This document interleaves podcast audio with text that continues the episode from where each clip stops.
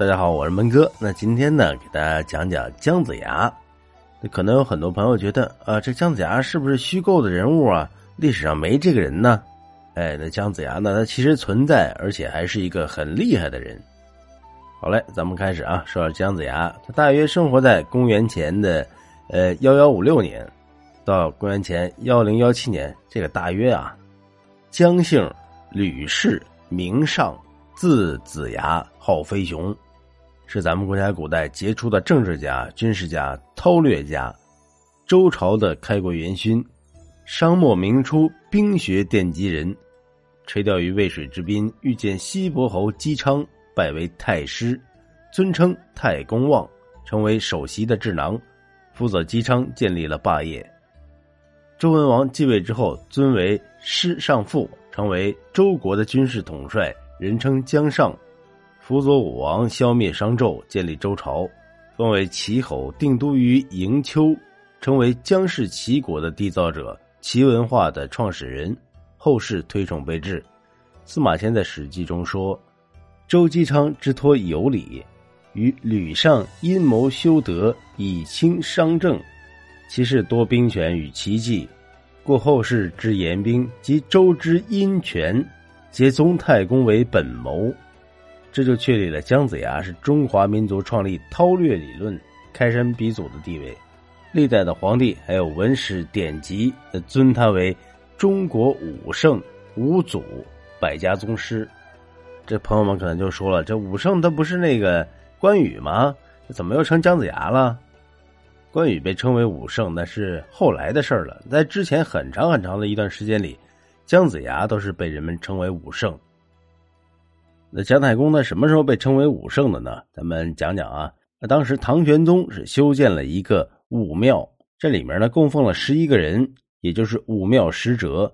那主祭呢就是姜尚、姜子牙。所以，从唐朝的时候开始，姜子牙就被称为武圣，因为他是武庙中主祭的圣王，所以简称为武圣。这也就是武圣的由来。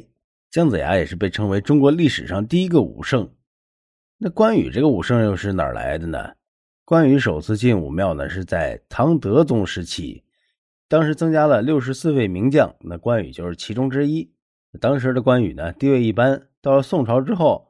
关羽在宋朝的初年是被移出了武庙的，到了宋徽宗的时候，哎，又把他给重新的加入到武庙里面，然后呢，还给他四次加封。那到了明朝的时候，万历皇帝就把关羽定为了武庙的主祭，所以呢，就是关羽在明朝开始就取代了姜子牙，成了新的武圣了。姜子牙的武圣呢，绝对是名副其实的，他的很多治国的方针。在齐国数百年的治国历史上是代代相传，给我们现如今的华夏大地也带来很深刻的影响。姜子牙也留下了一本兵书，叫《六韬》，又称为《太公六韬》《太公兵法》《素书》。那著名的军事家孙武、鬼谷子、黄石公、诸葛亮等都学习并吸收了太公六韬的精华。那咱们今天啊，也来那个学习一下。从六韬里面呢摘了几句话出来。那第一个，圣人将动，必有余色；圣人将要有所动作的时候，必定先有愚钝的表现。那第二个，凡兵之道，莫过乎一。一般用兵的原则，没有比指挥上的高度统一更重要的了。第三，君子乐得其志，小人乐得其事。也就是说，君子乐于实现自己的抱负，平凡人乐于做好自己的事情。